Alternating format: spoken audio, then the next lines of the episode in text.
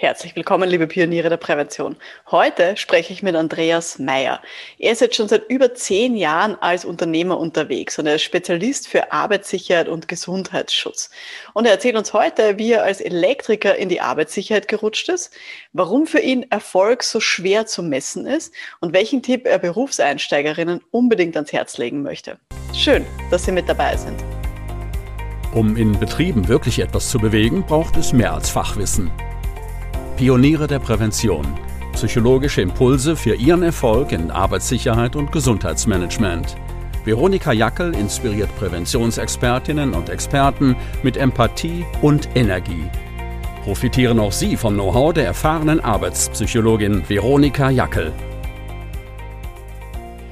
Ja, ich habe heute Andreas Meyer bei mir zu Gast. Er ist Spezialist für Arbeitssicherheit und Gesundheitsschutz.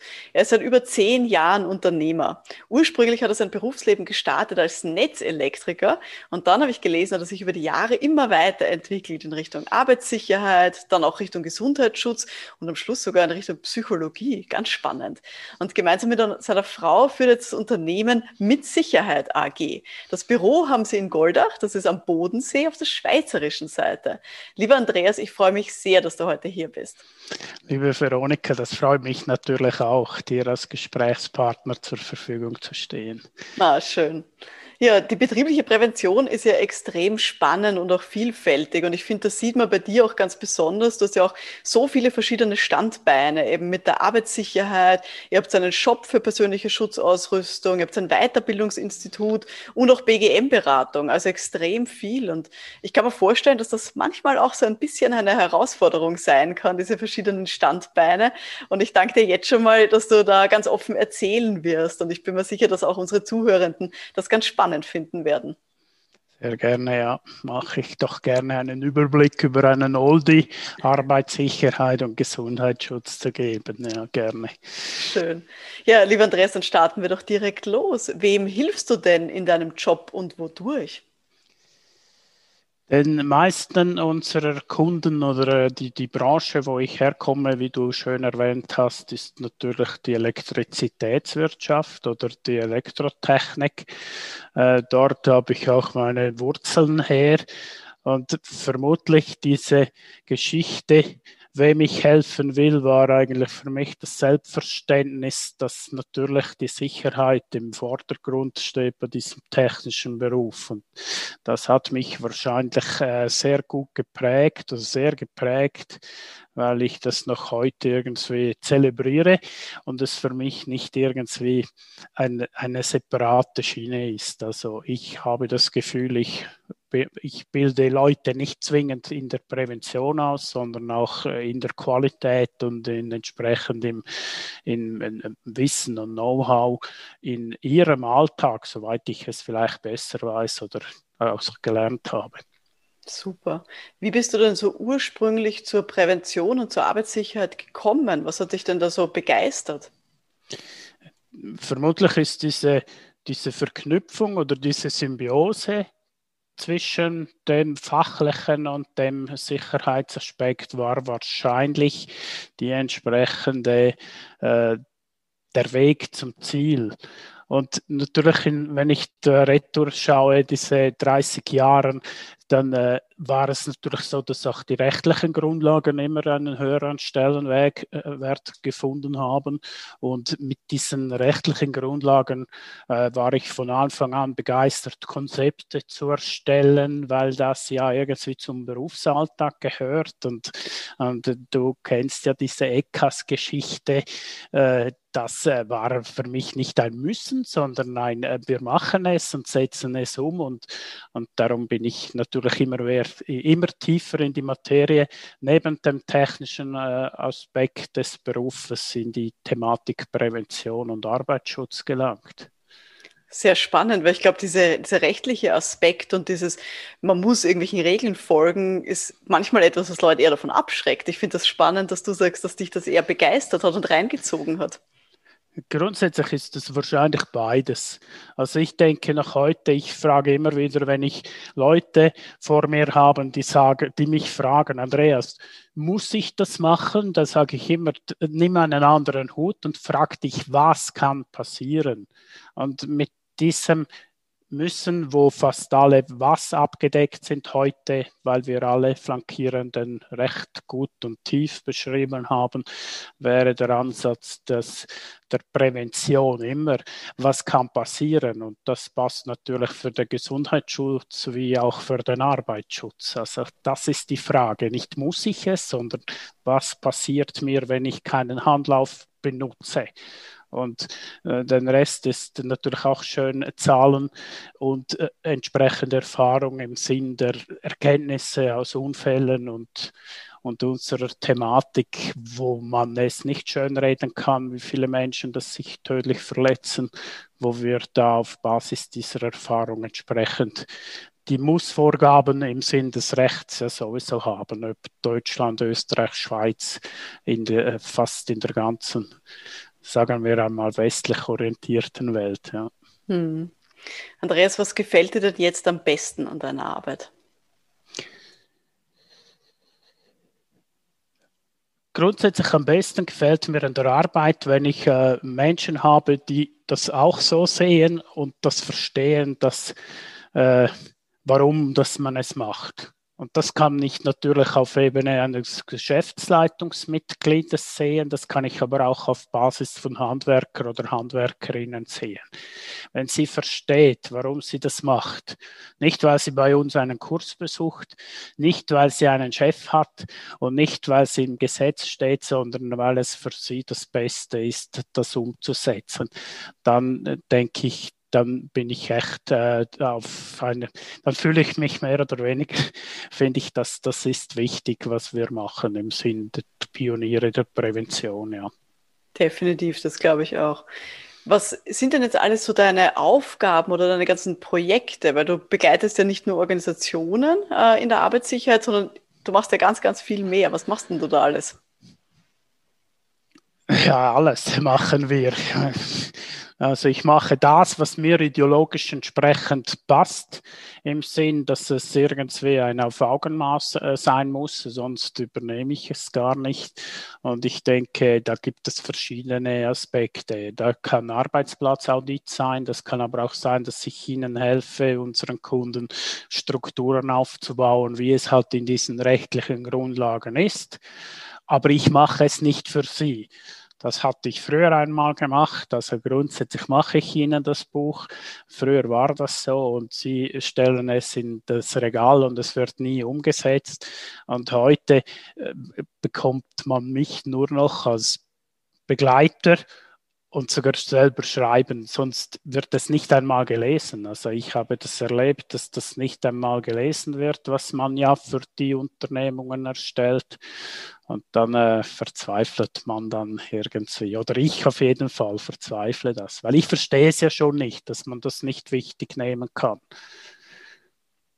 Das verstehe ich gut und es ist spannend, wie sich das offensichtlich auch verändert hat, so über die, die Jahre bei dir. Wie würdest du denn sagen, wie sieht denn jetzt so dein perfekter Tag aus? Und mit wem arbeitest du denn da gerne zusammen? Der perfekte Tag habe ich mir aufgeschrieben, wenn ich schon zufrieden aus dem Bett komme und dann am Schluss wieder zufrieden ins Bett gehe. Das heißt, wenn ich mich natürlich irgendwie in der Nacht auch irgendwie stresse, weil ich weiß, dass das nicht gut kommt, dann ist das wahrscheinlich ein schlechter Start in den Tag, kann aber, das muss man ja auch zugeben, kann sich aber wenden und es kann dann schlussendlich ein Resümee kommen, das ist gut gegangen, besser als man erwartet hat, nehme ich auch mit Handkuss.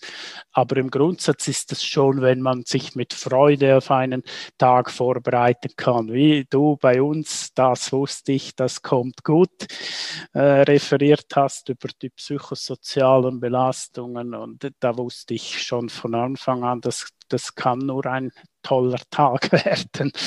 Und es war ja so, also auch unsere, unsere Kunden, deine Teilnehmenden haben das so bestätigt, dass sie viel Know-how mitgenommen haben. Und das, das war nicht eine Show, das war das Leben und das war echt etwas, was richtig schön Freude macht. ja, danke schön. Ich war auch total gerne bei euch sozusagen virtuell zu Gast. Das ja. war wirklich eine, eine, sehr spannende Geschichte, da sozusagen am Bodensee zu unterrichten, während ich hier in Wien stehe. Das war wirklich, wirklich eine spannende Geschichte. Ja, ja, so ja. ein toller Tag. Was würdest du denn sagen, mit welchen Leuten arbeitest du denn am liebsten zusammen? Also entweder in der Weiterbildung oder auch mit Unternehmen? Äh, ich habe das mir so aufgeschrieben, dass ich diese Frage auch nicht eingrenzen kann. Ich habe, äh, das lässt sich so erklären. Was ich am liebsten arbeite, sind mit Menschen, die haben ein Herzblut und Loyalität für ihre Unternehmen. Herzblut, weil sie das gerne machen und Loyalität mit der Unternehmung. Also das ändert der Kontext je nachdem, wie der beschäftigt oder sie beschäftigt ist.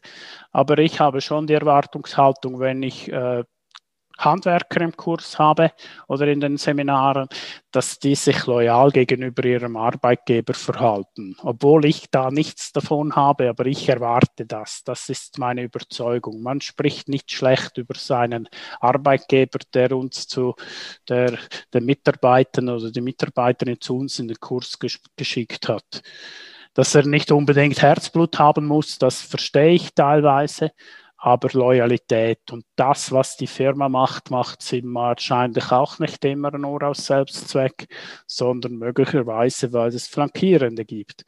Und das kann niemand ändern, das ist so und da machen wir mit und für das, das ist meine Erwartungshaltung und das wünsche ich mir von x beliebiger welcher Stufe auch immer. Hm, spannend, dass du sagst, okay, das ist dir wichtig, dass sozusagen die Teilnehmenden eben auch positiv sprechen über das, die Unternehmen, die sie dann geschickt haben zu euch in die Ausbildung. Spannend. Ja, wenn es nichts Positives zu sagen gibt, dann müssen sie wenigstens, dann, dann bleiben wir wenigstens in, im Dialog, dass ich Ihnen mit meiner Erfahrung mitteilen kann, dass es wahrscheinlich nur einen Weg gibt. Aber äh, grundsätzlich über die Firma zu schlecht zu sprechen, das nützt nichts. Es gibt mhm. Situationen, die sind so und ändern kann wahrscheinlich ein Handwerker, der bei uns in der Ausbildung ist, eher weniger aber dass er die Möglichkeit hat, sich zu verändern, das, das würde ich ihm mitgeben. Natürlich mhm. versuche ich auf Geschäftsleiterebene und so weiter Einfluss zu nehmen, aber auch dort gibt es Rahmenbedingungen, die wir nicht ändern können. Die, die, die, diese anderthalb Jahre, die, die sind, die waren so. Das haben mhm. alle so entsprechend. Jetzt machen wir das Beste daraus und, und das ist eigentlich das Tun. Mhm. Ja. Also, dass man wirklich auch versucht hat, das zu verändern, was man eben auch in der Hand hat, wo man selber eben auch was tun genau. kann, das ist dir wichtig. Auf jeden Fall, ja. Mhm. Und wenn ich natürlich irgendwie einen Tag referiere über, über elektrische Risiken und die entsprechende PSA zu tragen, das habe ich doch in der Hand. Wenn, ich, wenn mein Arbeitgeber mir das zur Verfügung stellt, dann muss ich es verstehen, weil ich ja das Risiko erkannt habe, dass es zu tragen ist. Hm. Es gibt wahrscheinlich in unseren äh, Dachländern keine Ausbildungen, die nicht irgendwie einen Beleg haben, dass es gefährlich ist, dass man das macht. Und wenn hm. die Unternehmung sich entschließt, als, als internationaler Konzern, hier jetzt ein Beispiel letzte Woche äh, äh aus der Schweiz, dass man eine generelle Schutzbrillen tragen will, dann ist das so. Also ich kann jetzt dort Energie verlieren oder ich kann es einfach machen und, und äh, zufrieden sein, dass sie noch unterschiedliche Modelle auswählen dürfen. Also ich habe eher das Verständnis, wenn ich ein überregionaler Betrieb bin, dass sie sich natürlich mit Rahmenbedingungen in Amerika oder in China und so weiter arrangieren müssen. Und dann gilt das halt irgendwann auch für die Schweizer. Also tragt diese Brille und, und äh, äh, ändert eure Einstellung, statt dass ihr die nicht tragt und mit Organisationen streitet über, über Vorgaben, die sich die es halt in Gottes Namen Sinn gibt, weil es Augenverletzungen gibt und, und, und. Hm. Was mir dazu einfällt, ist so ein bisschen dieser Spruch auf Englisch, love it, leave it or change it. Ja, also genau. entweder du liebst deinen Job, du kannst versuchen, was zu verändern, was in deinen Rahmenbedingungen möglich ist, oder du musst etwas anderes suchen. Auf jeden Fall. Also das habe ich, ja, auf jeden Fall.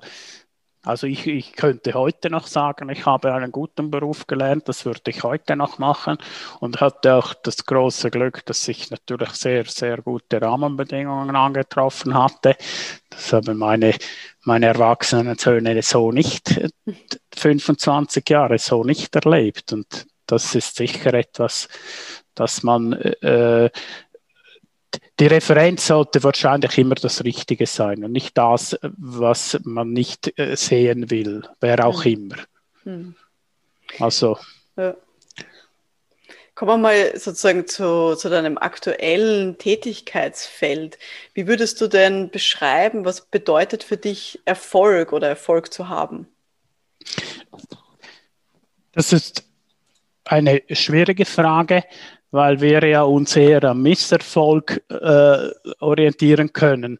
Jetzt ist das aber auch erklärbar. Ich äh, finde, ich hinterfrage mich, wenn ich beispielsweise trotz dieser vielen Jahre, wenn ich mitbekomme, dass ein Kursteilnehmer von uns eine tödliche Verletzung erfährt, dann, dann bin ich, dann studiere ich, was hätte ich besser machen können, obwohl ich wahrscheinlich keinen Einfluss habe auf das.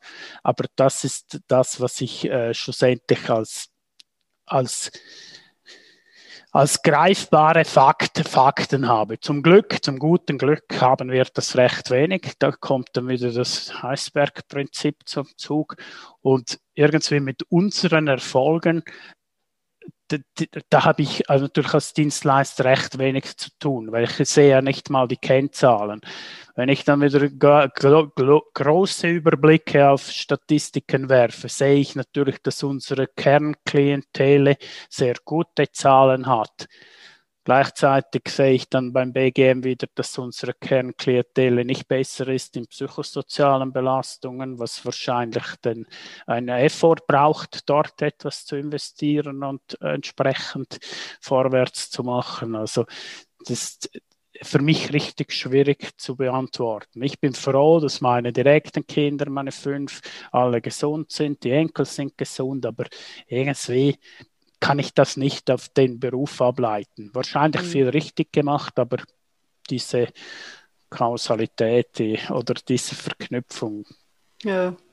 die gibt es so nicht. Gut, ja. Das ja. ist so ein bisschen die große Schwierigkeit, glaube ich, gerade eben in diesem Arbeitssicherheit- und Gesundheitsthema. Man sagt, okay, man orientiert sich eigentlich immer am Schlechten, ebenso wie du sagst, Unfallzahlen oder Krankenstände oder solche Dinge. Und es ist schwierig, so diesen Shift zu schaffen. Was sind denn die Erfolge, die positiven Dinge? Dass jemand nicht krank wird, dass jemand nicht verunfallt, ist auch schwierig. Ja, es ist schwierig. Also ich sehe natürlich auch nur, wenn, wenn von uns fünf Kindern irgendwann alle fünf geraucht haben, obwohl wir keine, obwohl wir nicht geraucht haben, Mutter und Vater, dann was soll ich da sagen? Mhm. Also das Vorbild war ich mhm. und und und. Also es gibt andere Einflüsse in dieser äh, entsprechenden äh, Verhaltensaspekte. Gibt es trotzdem Dinge, auf die du stolz bist, äh, die du vielleicht so erreicht hast in diesen letzten, nicht zehn Jahren, zum Beispiel als Unternehmer? Also ich bin echt stolz drauf, wenn, wenn äh, ich von dir natürlich auch als Experte angeschaut werde, aber das geht noch weiter. Also grundsätzlich habe ich richtig Freude, wenn ich eine Renate Meyer wieder sehe äh, in deinem Pioniere der Prävention. Sie mag sich erinnern, als wir an der A und A, ich an ihrem Stand war. Äh, das ist, das finde ich doch schön. Weil irgendwie ist die, die, der Weg und die Richtung, der ist gegeben, das machen wir unabhängig voneinander. Und, und aber, aber diese kleine, diese Truppe, das, was du gemacht hast, diese Pioniere, die, die nicht nur Geld verdienen mit dem, sondern denen das auch am Herz liegt, das, das ist für mich schon so ein bisschen etwas, was ich finde, wenn ich da dabei sein darf und die anderen auch, äh, dann, dann, dann zeichnet das doch etwas aus. Wir können die Welt nicht verbessern, aber grundsätzlich probieren wir das Beste und, und äh, ja, ist äh, wirklich so, was du machst oder auch andere machen, das ist wahrscheinlich genau das, was man, was man irgendwann hoffentlich verstanden hat, dass es einfach dazugehört und, und äh, nicht irgendwie separat läuft, sondern es ist ein Integral, es ist ein Bestandteil der Arbeit und wir können es richtig machen. Wahrscheinlich in unseren Breitengraden haben wir dazu auch genügend Geld und Ressourcen. Die Frage ist, wollen wir oder wie machen wir es? Und da denke ich, ist das äh, so, ich probiere mein Know-how reinzubekommen, auch wenn ich nicht immer äh, entsprechend schön glitschig durchkomme, auch anecke, aber das ist es mir wert. Hier habe ich, ich das kann ich, das, das kann ich, für das kann ich mich einsetzen. Ja. Hm. Ja, und so wie du sagst, so dieses Leute zu haben, so eine Gemeinschaft zu haben, die wirklich auch was verändern will, die tatsächlich, und ich glaube, wir können die Arbeitswelt sicherer und gesünder machen, wenn wir das gemeinsam irgendwie schaffen. Das ist schon ein, ein, ein schöner Geist dann irgendwie auch da, eine Gruppe zu haben. Ja, also es ist ein, ein, wunderbares Projekt, das du gestartet hast und theoretisch müssten hier alle vernetzt werden. Natürlich gibt es andere Gruppierungen, die sind die, die gleiche, die haben die gleiche Stoßrichtung und, und vielleicht ist es auch schön bei, bei deinem Projekt, wie sich die Akademiker mit den Nicht-Akademikern mischt und, und das äh, wäre sowieso zweckmäßig. Also generell nicht nur, es gibt nicht nur das, es gibt alles, das vielleicht ein bisschen, äh, was interessant war natürlich auch mit dem mhm. Studium der Psychologie. Ja, das stimmt, ja. Einmal ja. eine andere Seite zu sehen. Genau. Und ich glaube auch, dass eben diese, dieser Erfahrungsschatz, dieser große, das ist ja das, wovon man dann wirklich profitiert. So wie du sagst, da geht es nicht darum, ob man jetzt was studiert hat oder nicht. Natürlich kann man das tun, aber das, was wirklich spannend ist, ist ja dann eben dieses Erfahrungswissen auch umlegen zu können, ja. sich da was rauszuziehen, dann auch für die nächsten Beratungen, Begleitungen. Ja, genau. Also das bin ich absolut bei dir. Grundsätzlich, wo du das gesagt hast, während dem Verlauf des Kurzes, die kleine blonde Frau stand da mit diesen, das, das, das ist Leben. Und im richtigen Leben ist man nicht nur sauber, wie du ja in deiner Arbeit geschrieben hast, im richtigen Leben ist es schmutzig, ist es, stinkt es und, und, und äh, gibt es nicht nur Homeoffice. Ja, es, das stimmt. ja, ja, das ist so. Und das denke ich, macht das äh, sehr gut gemacht, so im, in diesem Praxisaustausch vieler mhm. Experten. Und ich betrachte mich noch eher in der Richtung des äh, entsprechenden Handwerkers, obwohl ich äh, Finger und Hände habe, die haben schon lange nicht mehr gearbeitet im Sinn des Handwerkers. Ja. Aber ich glaube, du spürst das halt in dir drinnen noch und das ist wichtig. Und ich glaube, das ist auch wichtig, dann in dem Zugehen auf andere, das auch sozusagen rüberzubringen, klarzumachen, ich bin jetzt eben nicht der abgehobene Akademiker, sondern ich kann mich reinversetzen in das, was ihr spürt im Arbeitsalltag. Deswegen bringe ich ja so gern dieses Beispiel bei solchen Vorträgen wie bei dir, dass ich sage, ich gehe auch auf Baustellen und dann bin ich die kleine blonde Frau und muss dankbar sein für die Bauarbeiter, die mir erzählen, wie es in ihrem Arbeitsalltag abläuft, weil ich bin auf die angewiesen. Präzis. Und du hast dein Chile an und du hast dein Helm an und du hättest, wenn du müsstest, wahrscheinlich, und das ist, das finde ich richtig wichtig. Also grundsätzlich ist das richtig wichtig. Man schaut permanent auf mich, wenn ich komme, weil der macht die Arbeitssicherheit, der muss ja eh alles 100% richtig machen.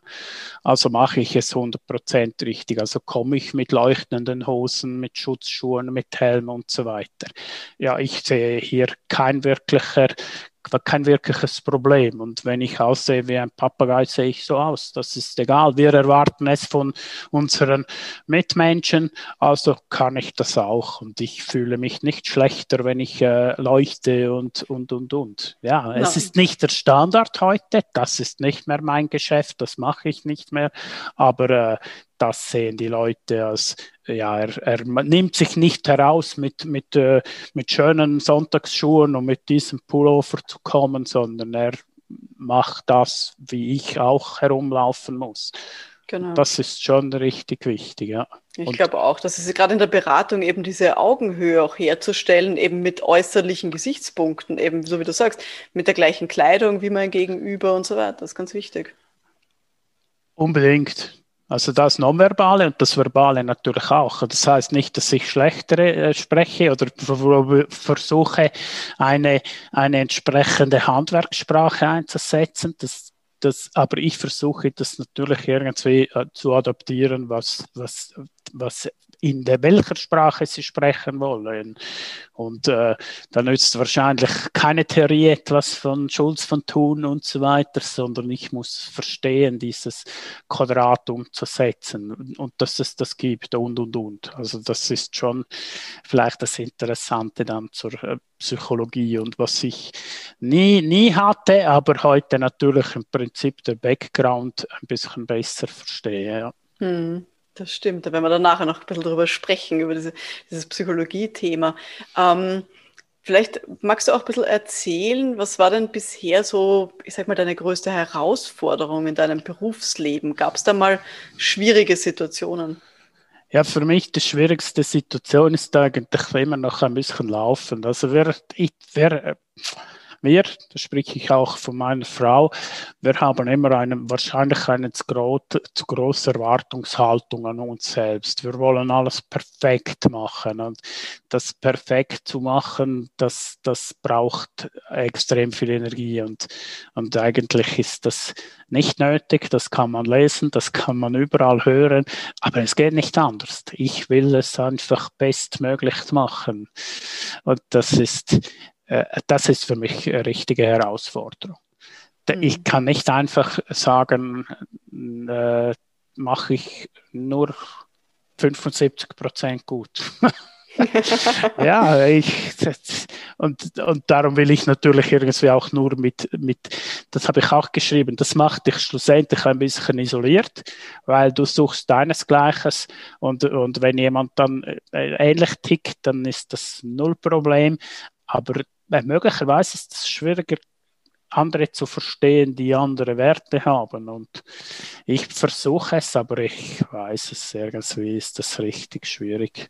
Hm. Gibt es da was, was du auch gelernt hast über die Jahre? Weil du scheinst sehr selbst reflektiert zu sein, dass ihr da vielleicht beides ein bisschen diesen Perfektionismus in euch habt. Ja, wir, wir lernen das grundsätzlich. Sind wir, also beim Lehrgang, den du mit uns gemacht hast, war das so, dass als Resümee für den dritten möglichen Lehrgang, den wir machen, müssen wir, ob es Herzschmerz macht oder nicht, müssen wir grundsätzlich die Kriterien höher setzen. Sonst wird es mühsam für alle, weil die, die, es, es ist, wir sind in einer Leistungsgesellschaft. Das ist einfach so. Und wenn die eine Prüfung bestehen wollen, dann ist mein Anspruch, wir waren mal jetzt beim Lehrgang, dass sie alle durchkommen. Den habe ich revidiert. Das ist aber schwierig, weil ich ja grundsätzlich möchte, dass die das alle verstehen. Aber ich habe auch aufgezeigt bekommen, dass es nicht alle können. Einfach nicht können. Und, und das ist noch schwierig. Ja. Und das verstehe ich gut. Ich glaube, das ist so ein bisschen dieses, man will eben was gut rüberbringen, wie beispielsweise eben beim Unterricht und möchte ja, dass das alle dann verstehen und anwenden können und so. Aber das sind, so wie wir es vorher auch schon mal gesagt haben, so viele andere Einflüsse auch noch da, ob sie es ja. dann wirklich auch umsetzen können. Und, mhm. und eben, äh, wahrscheinlich ist es nicht so einfach, wie ich es mir mental mache. Äh, trag doch einfach den Helm, ja, natürlich. Und ich hätte, und ich würde es machen. Mhm. Aber es gibt wahrscheinlich tausend Gründe für andere Menschen, das nicht so zu sehen, wie ich es einfach mache für mich. Und, und ja, für mich ideologisch richtig, aber nicht für alle, sondern ja. Mhm. Das ist das Resümee ist wahrscheinlich das, was man äh, machen kann. Wir werden immer klein bleiben als Unternehmung, weil das gar nicht funktioniert mit anderen, äh, mhm. mit anderen, die nicht in das in das gleiche Fahrwasser springen. Und das, ja. ja. das haben wir mit äh, diesen paar Jahren Unternehmertum gesehen. Wir, ich wollte Mitarbeitende, aber die Mitarbeiter wollten nicht die Leistung zeigen, die wir und ich mir gewünscht habe. Also mhm. bleib Also ich wollte nicht nur, also das war zur Zeit, dass ich noch den Freileitungsball parallel hatte und ich habe dann ihm gesagt, ich habe ja kein Problem mit ihm, aber ich habe ihm gesagt, los Daniel, ich muss nicht dort 100% arbeiten, mich einsetzen, damit ich kann sagen, Ego, ja, ich habe einen Mitarbeiter, das mache ich nicht. Du mhm. musst deine Aufgaben erfüllen und, und du musst dich selber überleben lassen im Sinn in einer Unternehmung. Und ja, jeder, der von dem ich profitieren konnte oder kann oder ich als Chef hatte, kann auch von der Unternehmung, soweit ich es überhaupt regeln kann, von dem profitieren, dass wir es gut machen. Das, mhm. das ist nicht ein Problem. Ich hab, habe nicht das Gefühl, ich muss reich werden und auf Kosten der anderen. Aber es braucht schon etwas, dass man, dass man vorwärts kommt und entsprechend Leistung zeigen sollte. Hm. Aber das verstehe ich sehr gut. So ein bisschen ist auch der Schritt zwischen, man ist vielleicht zuerst am Beginn solo selbstständig, alleine oder auch eben so wie du mit deiner Frau. Und wenn man sich dann eben auch Mitarbeiterinnen und Mitarbeiter dazu holt, verstehe ich sehr gut, dass man da so die eigenen Ansprüche auch mal reflektieren muss, sich überlegen muss, wie delegiere ich denn da auch Aufgaben, wie suche ich mir auch die richtigen Mitarbeitenden dann aus. Kann ich sehr gut nachvollziehen, das ist nicht so einfach. Ja, und du weißt, ich habe mir das auch überlegt, dass wir uns du bist Sportlerin und ich war immer Sportler und ich habe nicht Eishockey gespielt, um je einmal auf dem Eis zu stehen und nicht zu gewinnen. Und mhm. das wird dir auch so gegangen sein. Und, und das, das, das, das kann ich nicht und das will ich nicht. Und, und ja, ich messe mich nicht mit meinen Kindern, aber wenn meine Kinder das Gefühl haben, sie müssen mit mir spielen, will ich gewinnen. Punkt. Schluss. ja, also mhm. ich mache nicht Show. Mhm. Das, das ist eine, eine Überzeugung. Ich mache es richtig und wenn du besser bist und irgendwann bist du wahrscheinlich besser, weil die Evolution ja alte Leute macht und so weiter. da, das, das muss man dann auch akzeptieren. Das kann ich heute wahrscheinlich auch. Also mhm. Also das weiß ich natürlich, dass ich nicht mehr die Zeiten und so weiter mache wie ein 35 oder 25-Jährige oder meine Söhne, ja, mhm. die sind weg. Kraftmäßig alles. Aber du hast offensichtlich in dir einen, einen, großen Ansporn, immer zu zeigen, was sozusagen in dir drinnen steckt. Ja, ja vermutlich, vermutlich war es so, ja. vermutlich war es. Das ist äh, die, die, die dauernde Motivation, etwas zu tun. Vielleicht wäre ich ja auch irgendwie heute anders diagnostiziert worden als Kind. Wer weiß. Wer weiß, ja. das stimmt. Ja, genau. Kommen wir nochmal zurück zu deiner, zu deinem Unternehmen, äh, das ihr jetzt aufgebaut habt. Ähm, du bist jetzt seit über zehn Jahren als Unternehmer selbstständig. Das ist ja Wahnsinn und da träumen ja ganz viele Leute davon, die jetzt erst anfangen. Wenn man das jetzt ein bisschen Revue passieren lässt, was würdest du sagen, funktioniert denn für dich gut, wenn es darum geht, neue KundInnen oder auch KursteilnehmerInnen zu gewinnen? Schwierige Frage. Danke. Aber, aber ich habe das, ich habe mir das so gemerkt, vielleicht müsstest du mich dann irgendwie noch in eine Richtung bringen. Also ein Tipp für Berufseinsteiger ist, wenn, es, wenn du es nur machst, damit du Geld verdienst, such dir eine Arbeit, welche dir gefällt. Das ist meine Grundüberzeugung. Hm. Und wenn du jetzt das heute auf auf, äh, auf ein Seminar beziehst. Heute Vormittag habe ich, wir haben im Sommer haben wir ein Sem Seminar, wie man Straßenbaustellen signalisiert. Das war für mich irgendwie etwas, das nicht so richtig passt in meine ideologische Idee. Und weil die hatten schon einmal einen ganzen Tag Seminar im 2017 und die sind ja nicht dämlich, diese Teilnehmenden, sondern es ist echt übertrieben und der Siebe oder irgendwie die Person, die den Auftrag vergeben hat, der hat, der hat einfach einen Kurs gemacht, damit sie auf der Übersichtsliste der Jahresplanung ein Kreuz setzen kann. Okay, das heißt, ihr bei euch den Kurs gebucht, obwohl du das einen Eindruck hattest, dass es eigentlich unnötig, da jetzt wieder einen Kurs zu machen. Genau, präzis, okay. ja. Und dann habe ich mir überlegt, ja, was bringt denn diesen Zielpersonen am meisten im Sinn von, dass das Dach irgendwie ist? Dann habe ich äh, in der Stadt äh, der Polizei angerufen und gesagt und meine Geschichte erzählt. Und gesagt, ich habe den Auftrag erhalten, aber ich denke, die brauchen das nicht, sondern es wäre interessanter aus Sicht de, de, des Gesetzgebers, der Polizei oder die, die das schlussendlich umsetzen dürfen, können, müssen, äh, einen Aspekt den Teilnehmenden zu erzählen. Nicht wie mhm. hoch diese Tafel liegt, wie viel Reflektierungsgrad. Das, ist, das müssen sie nicht einmal machen. Also das mhm. macht für sie der Baumeister. Und äh, äh, ich bin dann tatsächlich bei einem, einer Kontaktperson gelangt, die mich verstanden hat, was ich will. Ja. Und jetzt schauen wir dann das, dass wir das irgendwie im Sommer irgendwie wahrscheinlich nicht einmal ich mache, sondern dass das jemand anderes machen kann, dass es etwas nützt. Nicht, mhm. dass wir einfach Kurse machen, die niemandem etwas bringt. Das, das äh, ist vielleicht auch eine Herausforderung in unserem Business, etwas zu machen, was nachhaltig ist. Und wenn Aber ich das das ist sicher auch etwas, was dann den Kundinnen und Kunden und den Seminarteilnehmern dann wirklich im Kopf bleibt, oder? Wenn man sich so viele Gedanken darüber macht, weil du könntest jetzt einfach theoretisch auch das Skriptum hernehmen von vor vier Jahren, wiederholen und sagen, ja, das machen wir jetzt einfach nochmal durch. Aber du investierst viel Vorbereitungszeit und überlegst dir wirklich viel, was denen das bringen soll, oder? Ich weiß nicht, was es bei dir ist, aber ich kann äh, eins zu eins, ich, es gibt, wir könnten das aufzeichnen. Du könntest einmal eine Filmkamera nehmen und mich aufzeichnen.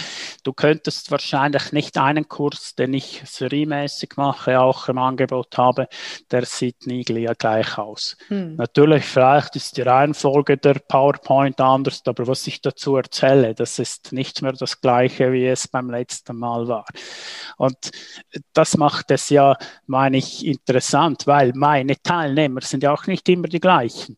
Wenn der mich nicht gut versteht, weil er eine andere Muttersprache hat, dann darf ich vielleicht mit ihm nicht über, über äh, Bezeichnungen sprechen, die, er, äh, die ich vielleicht von deutsch sprechenden Mitarbeitern auch weiß, dass sie es nicht können. Also das wäre total fehl am Platz. Und das muss man schon können. Also sich entsprechend einzufühlen, das glaube ich, auch wenn die Angela meint, ich habe nicht so viel Empathie, aber das ist eine andere Geschichte. Das meine ich, das äh, habe ich soweit schon im Griff. Ja. Also mhm. das ist ja auch wichtig. Das, das ist, wenn du das schön unter dem Projekt für Neueinsteiger, das muss man können.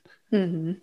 Und äh, irgendwie verstehen, dass wenn ich irgendwie jetzt nehmen würde, die Straßenbaustelle, äh, das wird im Juni sein, dass wir dann nicht auf einer, auf einer Straße stehen, am, am Morgen um elf bis zum Mittag um eins. Das ist ja für mich jetzt schon klar. Mhm. Weil die werden alle schwitzen, inklusive ich. Und, und ja. das, so kann man das nicht machen. Also mhm. das braucht schon noch ein bisschen äh, Empathie in die Situation, in den Kontext, in die Leute, in die Sprache, die gesprochen wird in, und, und, und. Mhm. Super. Das heißt, das, was du jetzt auch Anfängerinnen mitgibst, jetzt in den Beruf einsteigen, höre ich raus, es geht nicht nur darum, das fachlich rüberzubringen, sondern sich eben auch empathisch in das Gegenüber einzufühlen, sich zu überlegen, was kann denn diese Person brauchen, auf welche Art und Weise kann ich das rüberbringen.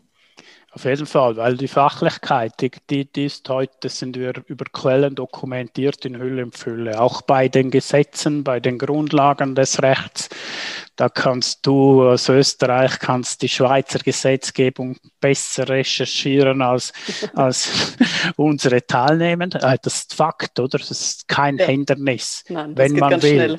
Und wenn man jetzt das aber adaptiert auf die, die Baumitarbeiter, die du dort in dieser Begehung äh, angetroffen hast, dann können wir davon ausgehen, und das wissen wir beide, die lesen das nicht. Also müssen wir ihnen das erklären. Und dort müssen wir ihnen nicht mit Paragraphenartikel erklären, sondern hier komme ich dann wieder auf das Was. Was ist gefährlich? Was macht dich oder deine, deine Mitarbeiter und deine Kollegen, was macht ihnen Gesundheitsschäden? Was macht ihnen Unfälle? Was ist gefährlich? Und das ist die Kunst. Und, und da nützt das ganze Fachliche nicht, wenn man das nicht sieht. Mhm. Und ja, wie, wie dein Bild dort. Also mit denen im, im Höchstsommer muss man in den, in den Schatten stehen, in den Schutz der Bäume und, und, und. Und, und vielleicht sollte man nicht unbedingt mit einem Red Bull kommen und sie haben schon seit drei Stunden nichts getrunken. Das wäre alles so, so Sachen und Situationen, die sind richtige No-Gos und wahrscheinlich nicht wirklich überlebensfähig als Unternehmer oder als Berater in einer in welchem Kontext auch immer, mhm. äh, seine, seine, seinen Beruf und Berufung zu finden. Das, das geht so nicht. Ja. Mhm. Ja, vielleicht für alle sozusagen, die jetzt zuhören. Ich habe äh, beim Andreas, wie ich diesen Kurs gehalten habe, habe ich eben auch Fotos gezeigt, die mich zeigen, eben mit einer Gruppe von Asphaltbauarbeitern, mit denen ich so Beobachtungsinterviews gemacht habe. Und das war eben im Hochsommer draußen auf Baustellen und da sozusagen hat dann eben die Sicherheitsfachkraft, die mich begleitet hat, eben ein paar Bilder gemacht, wie, wie ich da vorgegangen bin. Und das war ganz spannend, eben auch mit den Teilnehmenden dann auch zu diskutieren beim Andreas im Kurs, weil die dann auch gesagt haben, ah, aber haben dich die überhaupt ernst genommen auf der Baustelle? Ich gesagt, ja, natürlich, weil ich eben mit einer gewissen Demut auch hinkomme, weil ich brauche die, damit ich eben auch weiß, wie eben diese psychischen Gefahren ausschauen, dass die mir erzählen, wie das aussieht. Aber eben, ich stelle mich mit denen genauso in den Schatten, ich bleibe bei denen ein paar Stunden, schwitze mit denen im Sommer, habe dabei meine Warnweste an und meine Sicherheitsschuhe und meine Jeans, meine zerrissene und all diese Dinge, ja, damit ich halt eben auch hier ihr dazu passe und auch so das Gefühl vermitteln, ich bin nicht die lustige Psychologin, die da jetzt kommt, sondern ich versuche tatsächlich die Theorie, die ich natürlich gelernt habe, hier bestmöglich auf das umzulegen, was ich da jetzt vor mir sehe. Und das finde ich ist ein super Tipp, Andreas, hier ja vielleicht auch mal runterzukommen von seinem Theorie-Ross und hier das Ganze versuchen, perfekt umzulegen auf das, was man da eben auch ja mitbekommt. Mhm. Super. Ähm, Andreas, hast du vielleicht auch eine Person, wo du irgendwie das Gefühl hast, die hat einen positiven Einfluss vielleicht auf deine Karriere? Magst du uns da vielleicht jemanden erzählen? Ich habe mir das aufgeschrieben, ich und meine Vorbilder. also äh, äh, ist schwierig. Du fragst ja mich. Ich war schon als Kind eine Leseratte ich habe Ausdauer als Sportler und äh, ich habe viele, viele Interessen und, und ich bin äh, in sich zielstrebig. Ob das, das, das passt zu mir. Und vielleicht haben wir ein bisschen Analogien und Ähnlichkeiten im Sinn von Sport und Ausdauer und, und, und. Aber äh, diesbezüglich habe ich immer also aufgewachsen in St. Moritz hat ja genügend Prominenz gehabt. Aber grundsätzlich bin ich nicht äh, irgendwie obrigkeitsgläubig und habe gesagt, ja, schau, jetzt ist der Günther Sachs im, im Souvretta. Ja, der Günther Sachs ist im Souvretta, der Herr Agnelli von Fiat kommt und fährt Ski in St. Moritz und ich, äh, und ich lebe dort und äh, äh, also das macht mir nicht wirklich Eindruck. Äh, dann bin ich dann doch eher beeindruckt von jemandem, der weiß, von was er spricht, von, von gute Tipps, gute Basis. Und ja, wie, wie, wie ich schon gesagt habe, es ist äh, beeindruckend, Leute zu hören, die Experten sind in ihrer entsprechenden Materie. Und dort, das sind dann für mich Vorbilder. Und die muss ich nicht kopieren, weil ich das teilweise gar nicht kann, weil es andere Fachexperten sind. Aber das bringt mich doch ab und zu dazu zu staunen, wie, wie, das, wie das gemacht wird. Und in der Regel sind es Leute, die umsetzen und mhm. nicht nur äh, auditive Wellen schlagen. das gefällt mir gut. Ähm, Andreas, hast du auch über die Jahre Dinge verändert in deinem Arbeitsalltag? Also Dinge, die du vielleicht früher zu Beginn sozusagen deiner Karriere anders gemacht hast, als du es jetzt machst? Nein, glaube ich nicht. Also etwas, was ich immer wieder erzähle von mir, ist, äh, also ich, ich wollte gar nie selbstständig werden. Das war nie ein, wirklich ein Ziel. Das wäre dann Frau Meier, die das ein bisschen gepusht hat. Ich habe, und das bin ich wirklich überzeugt, bei allen Arbeitgebern, die ich hatte, habe ich immer das Beste gegeben. Für die Firma, wo ich angestellt war. Und äh, dann äh, wechselt man von einem Ingenieurbüro hat die Möglichkeit, selbstständig zu werden. Das hat die Chefin da ein bisschen mit initiiert. Unsere Kinder waren groß, das Risiko war oder größer war, da war nicht mehr so. Also, also ich bin ja sicherheitsbedacht. Also das wäre irgendwie, hätte ich das gar nie gewollt, wenn der Lohn nicht ausgereicht hätte, die Familie zu ernähren und als das irgendwie langsam vorbei war und wir genügend Spielraum hatten, war das für mich eine variable Option. Also das kann man so sagen. Aber ich habe genau gleich weitergemacht. Für mich hat sich grundsätzlich gar nichts geändert. Ich habe rapportiert, Stunden erfasst, wie ich das früher musste. Und äh, ich bin immer noch früh aufgestanden, wie immer. Und, und Natürlich bin ich heute der Chef dieser Firma, aber das ist für mich nicht so richtig, das hat nicht wirklich eine so eine große Bedeutung in diesem Sinn.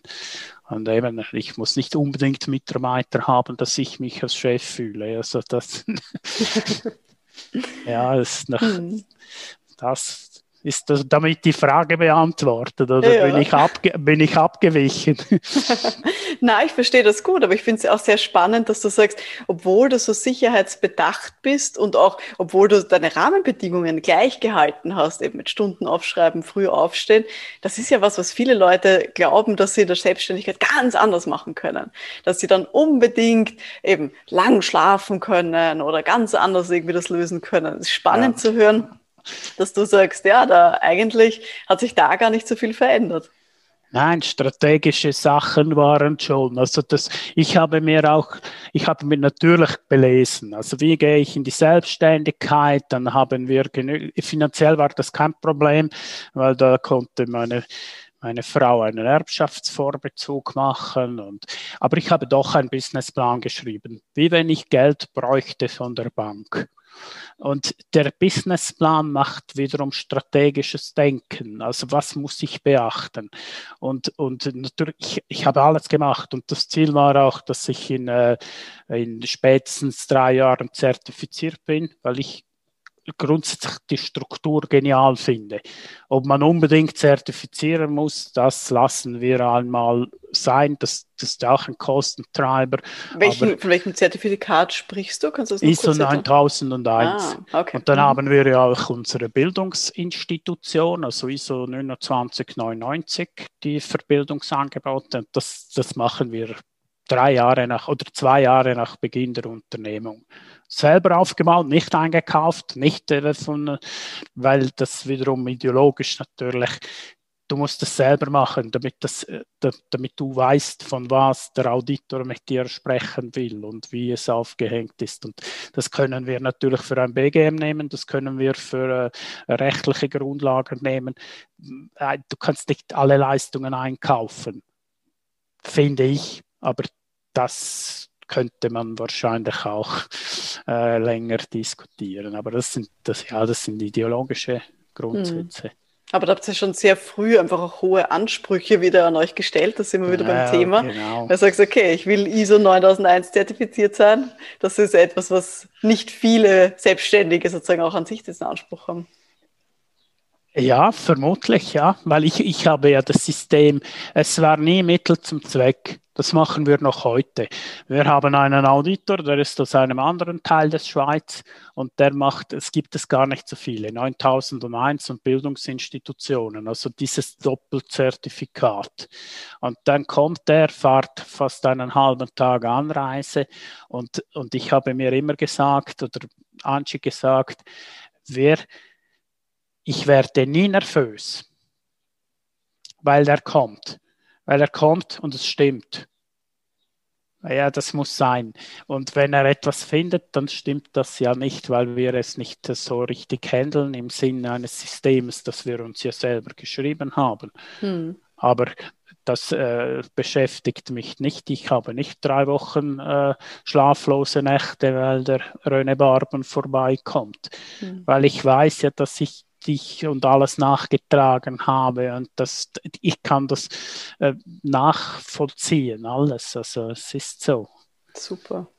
Ja, dieses sich ständig weiterzuentwickeln, das liegt dir ja, glaube ich, sehr, sehr im Blut. Du studierst ja auch seit einigen Jahren jetzt Psychologie berufsbegleitend, bist da ja gerade am Abschluss, äh, was ich auch lesen durfte. Wie bist du denn dazu gekommen, jetzt so aus diesem aus der Elektrik kommend, Netzleitungstechnik, dass du jetzt Psychologie studierst? Also das eben als Leseratte habe ich wahrscheinlich viele, ich weiß nicht, welche psychologische Basis ich zuerst gelesen habe, ob das Schulz von Thun war oder irgend Bücher, aber ich habe Bücher gelesen von Psychologen und dann äh, wollte ich irgendwie auf dem zweiten Bildungsweg die Matura machen, habe ich gestartet. Zusammen mit meinem jüngsten Sohn war ich in der Kantonsschule. Das ging dann aber nicht. Das war zu viel als Unternehmer noch eine äh, Mittwoch, Mittag und Samstag Schule und dann noch lernen musste man auch noch. Also sogar ich. Also das äh, fiel ja auch nicht vom Himmel. Und dann habe ich dann aufgehört. Und dass ich eigentlich nicht in ein, ein Loch fiel, habe ich dann äh, das gesehen, dass die EuroFH ein Fernstudium anbietet in Psychologie. Und das habe ich dann sofort im Prinzip Ende Semester. Also ich könnte, wenn ich jetzt eine Million gewinnen würde, könnte ich dann dort wieder anhängen. Und dann äh, würde ich das Lebenszeitende, würde ich mich dann immer so bis zum bitteren Ende weiterbilden. Schön. Ähm, und wie willst du denn in Zukunft dieses Wissen verbinden aus der Psychologie und auch aus der Arbeitssicherheit, was so dann deine, vielleicht deine zwei Standbeine sind? Hast du da schon Ideen?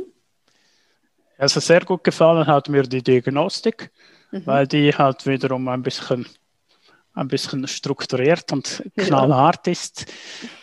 Und äh, was mir natürlich ganz generell immer gut gefallen hat, ist die Arbeits- und Organisationspsychologie. Aber hier sehe ich mehr äh, eigentlich eine, eine, eine Know-how-Erweiterung meiner, meiner Seite. Ich habe nicht das Gefühl, dass ich das einsetzen möchte, aber ich bin in der Lage, und habe ich das ja gemacht in der Thesis, um Mitarbeiterbefragungen zu machen. Die Befragung zu machen, das ist wirklich nicht so eine Kunst, das verstehe ich. Die, Fragung, die Befragung auszuwerten, da bin ich mir nicht ganz einig, ob ich das überhaupt kann, also ob ich da genügend Erfahrung habe diesbezüglich. Und ich denke eher, dass ich dort dich fragen würde, weil ich da eigentlich aus Effizienzgründen und aus, aus fachlich Kompetenzgründen das nicht machen muss oder nicht machen will, weil mhm. es gibt Leute, die können das besser, effizienter und das ist ja schlussendlich die Wertschöpfung liegt für den Kunden oder unseren Kunden oder wer auch immer, dass sich dann äh, diese eingeleitet haben, liegt dann, äh, dann äh, weiß ich, wenn das die Veronika macht, dass das gut kommt. Wir ja, machen ja das schön. noch. genau. Wieder Fragebogen für den Vorstand, oder? Ja, genau, da haben wir auch noch ein Projekt vor uns. Das aber stimmt. genau. Ja, aber ich finde es sehr spannend zu sehen, dass du sagst, einerseits bildest du dich ständig weiter, du liest viel, eben auch mit dem Studium jetzt auch. Und trotzdem hast du den Eindruck, da gäbe es noch andere Leute, die das vielleicht besser können. Du musst nicht sozusagen überall jetzt das selber machen. Ja, ich bin natürlich nicht auf der Suche von Arbeit. Das ist eigentlich, du sagst, wir sind seit x Jahren selbstständig und ich habe da noch nie zu wenig zu, Löcher. Wir mhm. hatten Löcher, als ich ähm, das für einen Sabbatical machten, aber, aber grundsätzlich habe ich Arbeit. Und wenn ich irgendwie nichts hätte, dann könnte ich irgendwo eine Kundenliste anrufen und irgendjemand hätte schon noch hätte noch Arbeit über, für dich. Ja, genau, überfällige Pendenzen oder irgendein Audit oder eine Begehung und und und. Mhm, ja, es ist wirklich keine, keine keine Sache. Und sonst kann man sich selber noch, also wie der Lehrgang, den du mitgemacht hast, wir haben jetzt für den Sommer weniger zu tun, theoretisch. Und das wird dann das Curriculum dieses ganzen, diesen ganzen Lehrgang aufgearbeitet, dass das so ist, dass ich, wenn ich dich wieder einmal anfragen darf, dass äh, ja, dann ist das ja ein Selbstläufer. Aber wenn, wenn im Prinzip du keine Zeit hast, dass du oder du vermittelst jemanden, dann könntest du sagen, ja, schau, die haben das und das und das und das. Das ist ja wiederum das System dahinter, hinter Managementsystemen oder ISO-Systemen oder, oder wie du das machst, Quartalplanung. Man kann nicht mhm. einfach ein bisschen in den Tag reinarbeiten. Mhm. Das, das braucht Strukturen. Also ich finde es. Also bin Vielleicht ich komplett geht's. bei dir, ja, das verstehe ich gut. Vielleicht geht's, ja. ja. Ja, und es zeigt ja auch so, so wie du es beschreibst, diese ständige Weiterentwicklung, dieses Optimieren von Strukturen, von Dingen, die vielleicht eh gut laufen, aber die vielleicht noch ein bisschen besser laufen könnten. Mhm. Ja, und wenn wir, wie jetzt, jetzt bei uns, wie wir uns kennengelernt haben, wenn ich bei dir lese, Herzblut für Psychosoziales, das haben wir vor anderthalb oder ein, drei Viertel Jahren gemacht. Jetzt hast du es schon umgesetzt und, und ein, drei Viertel Jahre Vorbereitung für einen Tag, den du noch vorziehen konntest, weil du dich ja mhm. vorbereitet hast. Und das das äh, haben wir nicht. Ich habe dich einmal angerufen und gefragt, kannst du das morgen machen, sondern das ist alles irgendwie ja. natürlich im Sinn der Nachhaltigkeit auch für mhm. unsere Kunden oder mhm. du für uns. Dass ihr wirklich lange geplant. Vorbereitungszeiten habt, auch ja. für eure Vortragenden. Ja, mhm. ja es braucht es, ja. äh, natürlich habe ich Erfahrung und bin dynamischer, aber weil wir ja wiederum auf jede spezifische Eigenschaft eingehen wollen und jede Unternehmung braucht es Vorbereitung. Mhm. Es, man kann nicht mit dem USB-Stick einmal rasch äh, nach Davos fahren, einstecken und dann das Gefühl haben, die finden das noch gut, wenn man sich nicht vorbereitet. Mhm. Die finden das auch nicht gut, weil ja, das, das merken alle. Entweder macht man es und weiß, wo man ist und mit wem man es zu tun hat. Und mhm. sonst ist, hat man seinen Job nicht erledigt. Ja. ja, das stimmt. Flexibel bleiben ist zwar gut, aber Grund, gute Vorbereitung ist das, was dann wirklich auch die Kundenzufriedenheit sichert, glaube ich auch. Ja, ja. denke ich auch, ja. Hm. Andreas, wenn wir jetzt so ein bisschen in die Zukunft nach vorne blicken, gibt es Projekte zum Beispiel, auf die du dich jetzt besonders freust in den nächsten Monaten oder Jahren? Also ich würde gerne das habe ich ja auch so im Sinn dieser Präventionskultur, die ich beschrieben habe in meiner Thesis. Ich würde gerne grundsätzlich eigentlich dort ansetzen, wo es etwas nützt. Das heißt im Management und das denke ich, das Commitment, die ganze Geschichte. Wenn ich noch etwas verändern kann, dann müssen wir die Führung haben und die Mitarbeiter natürlich und Mitarbeiter selbstverständlich nicht vergessen, aber grundsätzlich, sie wollen und sie setzen um. Und hier sehe ich schon mit dem BGM, wo ich, wo ich eben, wie ich vorhin gesagt habe, dass ich allenfalls Befragungen mache mit dem Job Stress Analysis und dann wenn man Erkenntnisse hat über beispielsweise Belastung am Bewegungsapparat, einen Ergonomen äh, beiziehen kann, wo ich ja auch kenne, oder eine, eine Arbeits- und Organisationspsychologin, falls es äh, äh, Führungsprobleme gibt, einfach irgendwie Antworten zu haben für Probleme, die Alltag sind. Mhm. Und, und welcher Alltag wissen wir ja nicht. Und jede Firma ist anders und pro Woche wird es anders, pro Monat wird es anders. Ja, mhm. es kann ein, ein Unfall passieren, ein, ein privater Unfall und dann sieht die Firma ganz anders aus, als es vor einem halben Jahr aussieht. Mhm. Aber wenn ich dort bin, auch in Zukunft, dann will ich, dann will ich Antworten haben und Lösungen. Hm. Also und auch ganzheitlich. Es, ja, ganzheitlich. Und nicht ich. Das kann mit, mit dir oder allen anderen Pionieren der Prävention sein. Mhm. Also ich habe die Renate Meyer habe ich schon lange irgendwie, als wir das besprochen haben, dieses Theater interaktiv, das schwebt mir irgendwie immer noch. Irgendwann will ich das machen mit ihr mhm. oder ja, sie. Mach, sie macht es und, und ich, ich schaue mir das an oder wie auch ja, Das, das sind ich. so alles so Sachen, die, die, die natürlich motivieren. Mhm. Auch an der Stelle ganz liebe Grüße an die liebe Renate, die ist ja eben Expertin für Interaktivität und auch Humor im Arbeitsschutz äh, und bringt uns da immer bei den Pionieren der Prävention immer ganz viel tollen Input. Also da verstehe ich gut Andreas und ich glaube, da könnten viele Teilnehmende von euch auch davon profitieren. Und so wie du sagst, einen ganzheitlichen Blick auch zu bekommen auf dieses Thema. Super. Sehr schön. Spaß, ja. ja genau, ah. das Spaß. Der darf nicht zu kurz kommen.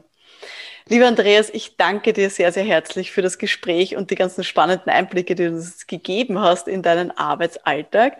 Ähm, wer sich jetzt mehr für dich interessiert, wo kann man denn sich äh, mit dir, wo kann man denn mit dir in Kontakt treten? Ja, am einfachsten wahrscheinlich über unsere Homepage www.mitsicherheit.ch und sonst bin ich irgendwie, da komme ich zwar auch nicht so richtig äh, draus bei uns bin ich auch irgendwo unter mit Sicherheit und als Kontakt und, und über dich bekommt man mich auch wahrscheinlich. Also die, die wollen, finden mich und Sehr uns. Ja. Super. Ich verlinke sehr gerne deine Website natürlich auch in den Show Notes. Also da kann man dann auch schön draufklicken und mich natürlich kontaktieren. Dann gebe ich die Kontaktdaten gerne weiter. Danke, danke, Super. Veronika. Ja, ich danke dir. Vielen lieben Dank, äh, wie gesagt, für die spannenden Einblicke, für alles, was du so erzählt hast aus diesem großen Erfahrungsschatz, den du auch mitbringst. Gern. Liebe Zuhörende, ich bin mir auch ganz sicher, dass auch Sie von Andreas Meyers Erfahrungen jetzt wirklich was für sich mitnehmen konnten und vielleicht so ein bisschen neue Ideen bekommen haben, wie Sie so Ihren Arbeitsalltag optimieren wollen oder wo Sie sich vielleicht auch weiterbilden wollen. Ich wünsche Ihnen ganz, ganz viel Erfolg dabei und wir hören uns dann in der nächsten Folge. Bis dahin, alles Gute. Ciao.